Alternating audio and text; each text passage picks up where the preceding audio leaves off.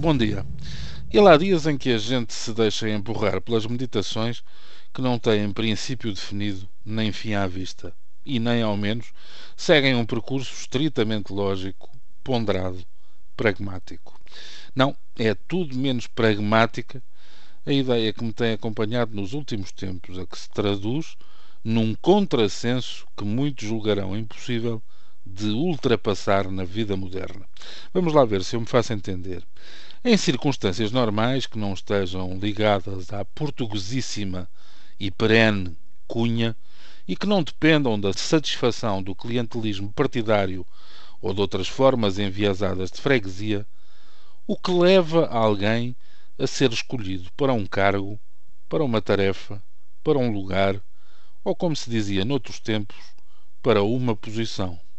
Gostava de responder sem convocar dúvidas nem reticências, sem agitar fantasmas nem maus olhados, que estas escolhas têm sempre como base os méritos, as características, o carisma, a profundidade de raciocínio, o percurso imaculado, as capacidades gerais ou específicas de um indivíduo. Ou, se quiser ser mais sucinto, tudo aquilo que o distingue do parceiro do lado, tudo aquilo que o singulariza tudo aquilo que lhe confere o direito de prevalência sobre o vizinho do lado. Ou, se preferirmos vogar ao sabor do economês, as respectivas mais-valias, aquilo que sem a sua presença e designação não ganharíamos. Mas casos haverá em que o maior dos méritos poderá morar, sobretudo, na linearidade de raciocínios, na firmeza das convicções, no cortar rente qualquer veleidade de equívocos. Aí, tratando-se de uma eleição democrática, como convém às eleições, de resto, quem vota em fulano ou em beltrano deve saber ao que vai, deve reduzir ao absurdo qualquer possibilidade de surpresa, porque há sempre hipótese de tudo esclarecer em devido tempo antes de ser passada essa espécie particularíssima de procuração que se chama voto.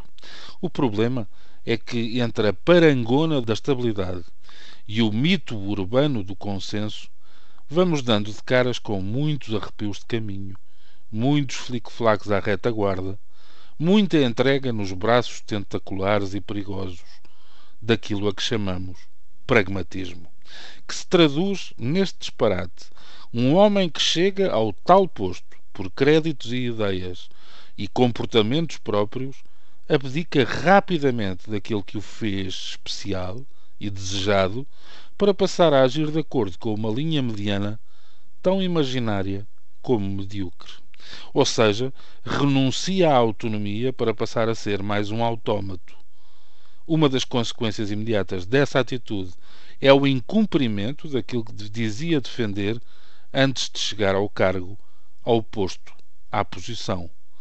Outra é o óbvio descontentamento de quem ajudou a escolher e a colocar Fulano num posto em função de um ideário que de repente deixou de estar vivo e próximo para passar a ser um corpo presente e às vezes nem isso. Pela parte que me toca, não escondo uma opção clara.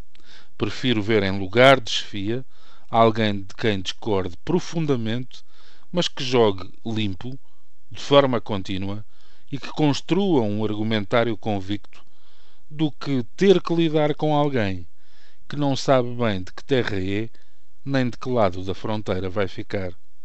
Para surpresas, já nos basta as que vêm do futebol, das derrapagens orçamentais, da retoma da rua pelos que voltam a sair de casa. A personalidade pode ser um problema. A múltipla personalidade pode ser uma doença. Mas a falta de personalidade é, nesta conjuntura, um atentado e uma vergonha. Bom dia.